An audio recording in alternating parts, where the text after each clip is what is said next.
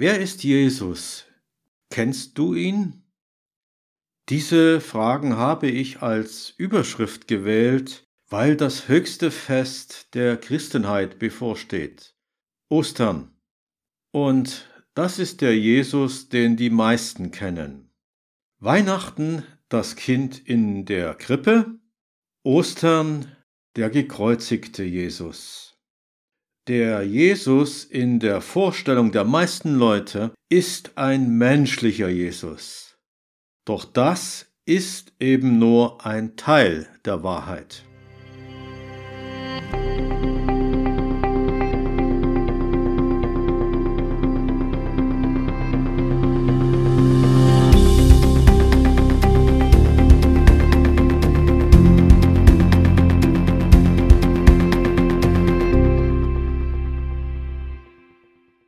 Mein Name ist Michael und in diesem und dem folgenden Beitrag geht es darum, ein tieferes Verständnis dafür zu erlangen, wer Jesus Christus ist. Ich denke, es gibt ein paar wichtige Fragen in unserem Leben, die nach einer Antwort verlangen. Falls du bisher noch nicht die Veranlassung hattest, der Frage nachzugehen, wer Jesus Christus ist, so ist dir mit Sicherheit schon mal eine andere Frage begegnet, die da lautet, was ist das Leben? Happe Kerkeling ist ja allseits beliebt, weil er ein netter und humorvoller Mensch ist. Und es war 1991, als er folgendes Lied getrellert hat. Das ganze Leben ist ein Quiz, und wir sind nur die Kandidaten. Das ganze Leben ist ein Quiz und wir raten, raten, raten. Ja, das war vor mehr als 30 Jahren. Ja, das waren andere Zeiten. Erinnerst du dich? Da war Stimmung und allgemeiner Aufschwung angesagt. Doch abgesehen davon Habe Kerkeling hat sich leider geirrt. Das Leben ist wirklich kein Quiz, auf keinen Fall ist das so. Aber ich verstehe auch gut, dass Habe Kerkeling und sehr viele andere Menschen von ihrem persönlichen Lebensgefühl her genau diesen Eindruck gewonnen haben. Den Eindruck, dass vieles rätselhaft ist im Leben. Ich bin mir sicher, Jesus liebt ihn. Doch ich vermute, Habe weiß das nicht. Hätte er sonst auf diesen langen, beschwerlichen Jakobsweg gehen müssen? Mehrere hundert Kilometer. Denn Jesus ist ja nur ein Gebet weit entfernt. Wusstest du das? Was ist das Leben? Du wirst erstaunt sein, wie eng diese Frage mit der Frage, wer ist Jesus Christus, zusammenhängt. Und die Frage, wer ist Jesus Christus, gehört aus meiner Sicht zweifellos zu den wichtigsten Fragen überhaupt. Wenn du dir nur einmal bewusst machst, dass die allgemeine Zeitrechnung auf dem Jahr seiner Geburt beruht, dass unser Wochenzyklus mit sechs Werktagen und einem Ruhetag auf dem Schöpfungszyklus beruht, dass die Christenheit die zahlenmäßig größte Religionsgemeinschaft der Erde ist und dass die Bibel das Buch der Bücher, die Nummer eins der ewigen Bestsellerliste ist. Das sind nur die offensichtlichen Dinge, die dir zeigen, welch eine gewaltige prägende Kraft Jesus Christus ist. Als Jesus mit seinen Jüngern auf dem Weg nach Caesarea Philippi war, fragte er sie, Für wen halten mich die Leute eigentlich? Das kannst du im Markus Evangelium Kapitel 8 Vers 27 lesen. Also, für wen hältst du Jesus eigentlich? Als ich einmal mit meiner Mutter über Jesus sprach, sagte sie, Jesus war sicher ein guter Mensch, aber er ist gestorben, er kann uns nicht helfen. Wie kannst du glauben, dass er lebt? Wie kann ein intelligenter Mensch wie du solche Geschichten glauben? Zunächst mal ist das eine berechtigte Frage. Ich hatte dadurch die Gelegenheit, meiner Mutter von dem zu berichten, was mir passiert war. Und die einfache Antwort, die ich auf ihre Frage hatte, war die folgende. Gott ist mir begegnet. Denn er hat mich besucht. In meinem Zimmer hat er mich besucht. Das ist die Beschreibung dieses Ereignisses in eher banaler Sprache. Aber es gibt auch eine andere Sprache, um diese unvergleichliche Begegnung zu beschreiben. Ich habe die Last der Herrlichkeit erfahren dürfen. Nehmen wir einmal an, ich würde dir begegnen. Das würde dich ganz sicher davon überzeugen, dass ich lebe. Meine Existenz wäre dann ein Teil deiner persönlichen Erfahrung. Aufgrund dieser persönlichen Erfahrung hättest du Gewissheit in dieser Sache. Niemand könnte dich von dieser Gewissheit abbringen. Wenn du es nach dieser persönlichen Begegnung mit mir trotzdem ableugnen würdest, wäre es eine Lüge. Ich jedenfalls bin ein Zeuge dafür, dass der Gott der Bibel existiert und dass Jesus Christus lebt. Damit gehöre ich zu einer großen Gruppe von Menschen, die daran glaubt, dass Jesus Christus von den Toten auferstanden ist, dass er lebt und dass er wiederkommen wird. Und das ist der Jesus, den die meisten kennen. Weihnachten das Kind in der Krippe, Ostern der gekreuzigte und auferstandene Jesus. Doch was hat Jesus eigentlich getan, bevor er als Mensch auf der Erde gelebt hat? Bevor er im antiken Israel seinen irdischen Rettungseinsatz geleistet hat? Gibt es irgendwelche Hinweise, um diese Frage zu beantworten? Der Jesus in der Vorstellung der meisten Leute ist ein menschlicher Jesus, doch das ist eben nur ein Teil der Wahrheit. Der Jesus, der bald kommen wird, wird sich als Gott offenbaren. Und diesen Jesus erwarte ich. Und mit ihm wird dann all seine göttliche Macht herabkommen und alles verändern. Jesus selbst hat damals einen entscheidenden Hinweis gegeben, als er wieder einmal mit den führenden Juden im Jerusalemer Tempelbezirk diskutierte. Jesus sagte ihnen Folgendes. Ihr erforscht die Schriften, weil ihr meint, in ihnen das ewige Leben zu haben. Gerade sie legen Zeugnis über mich ab. Und doch wollt ihr nicht zu mir kommen, um das Leben zu haben.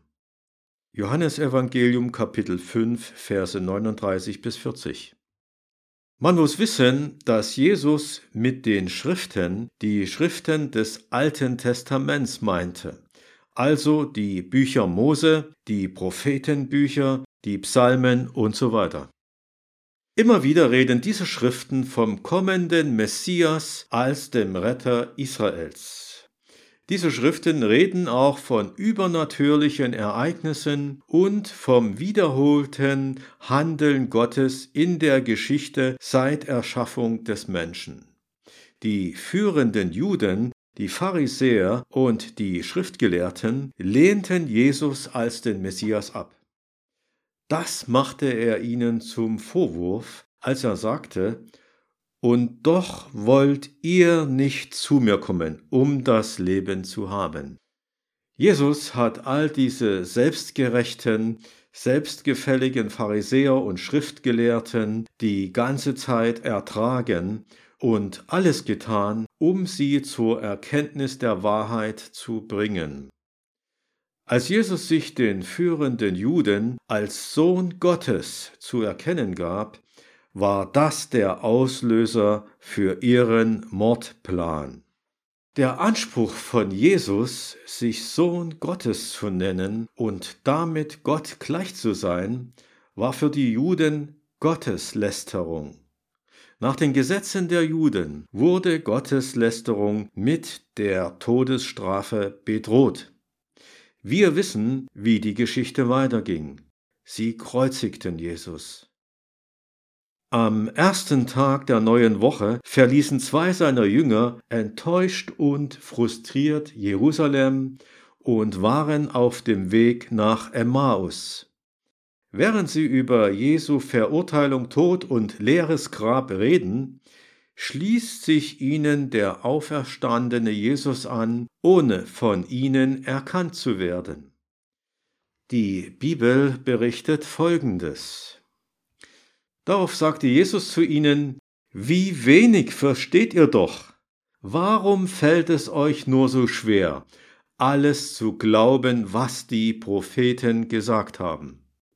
Musste der von Gott erwählte Retter nicht all dies erleiden, bevor ihn Gott zum höchsten Herrn einsetzte?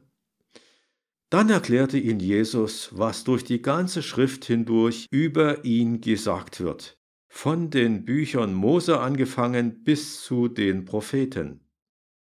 Soweit das Wort der Bibel aus dem Lukasevangelium Kapitel 24 Verse 25 bis 27. Es war Jesus ein wichtiges Anliegen, seinen Jüngern die Augen zu öffnen, damit sie vollkommene Erkenntnis haben über seine Anwesenheit in den Schriften des Alten Testaments. Diese beiden Jünger gehörten zu den ersten Christen der Jerusalemer Urgemeinde. Im weiteren Verlauf dieser Begegnung offenbarte sich Jesus ihnen als der Auferstandene. Die beiden waren darüber überglücklich, waren sofort Feuer und Flamme für den auferstandenen Herrn und kehrten augenblicklich nach Jerusalem zurück. Dieses Anliegen von Jesus seinen Anhängern zunehmend Offenbarung über seine Person zu schenken, ist auch heute noch ganz lebendig. In mehreren Beiträgen in diesem Podcast habe ich prophetische Worte der Bibel über die Endzeit und die Wiederkunft von Jesus Christus besprochen. Im Fokus der Betrachtung stand dabei Jesus Christus als künftiger Herrscher über die Länder der Erde, als König der Könige. Das wird sein, das wird zu kommen. Doch was war vorher? Wo kommt er her? Für die Juden in Israel war genau das ein großer Streitpunkt, um den es viel Aufregung und Aufruhr gab. Das Johannesevangelium berichtet im Kapitel 10 von folgendem Geschehen in Jerusalem. Es war Winter. In Jerusalem feierte man das Fest der Tempelweihe. Jesus hielt sich gerade im Tempel auf und ging in der Halle Salomos umher, als die Juden ihn umringten und fragten, Wie lange lässt du uns noch im Ungewissen? Wenn du der Christus bist, der von Gott gesandte Retter, dann sag uns das ganz offen. Ich habe es euch schon gesagt, aber ihr wollt mir ja nicht glauben, antwortete Jesus. All das, was ich im Auftrag meines Vaters tue, beweist, wer ich bin. Aber ihr glaubt nicht, denn ihr gehört nicht zu meiner Herde. Meine Schafe hören auf meine Stimme, ich kenne sie, und sie folgen mir. Ihnen gebe ich das ewige Leben, und sie werden niemals umkommen. Keiner kann sie aus meiner Hand reißen. Mein Vater hat sie mir gegeben, und niemand ist stärker als er.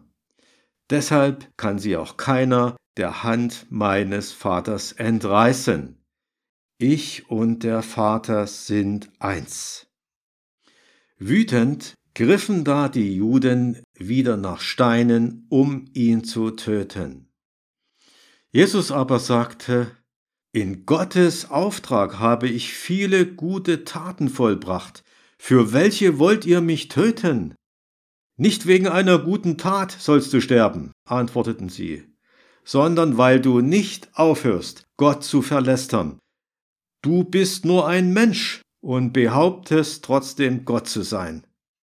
Soweit der Bericht aus dem Johannesevangelium. Das Herz dieser Juden war hart und verschlossen für das, was Jesus ihnen sagen und zeigen wollte.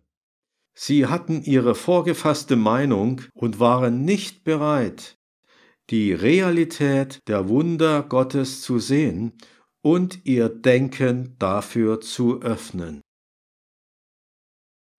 Im nächsten Beitrag werde ich auf Spurensuche gehen. Es geht dann darum, die Spuren von Jesus Christus, dem Sohn Gottes, auch in den Schriften des Alten Testaments zu suchen.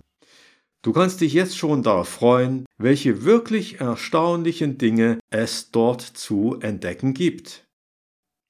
Bis dahin danke ich dir ganz herzlich fürs Einschalten und für deine Aufmerksamkeit. Sei gesegnet. Bis zum nächsten Mal.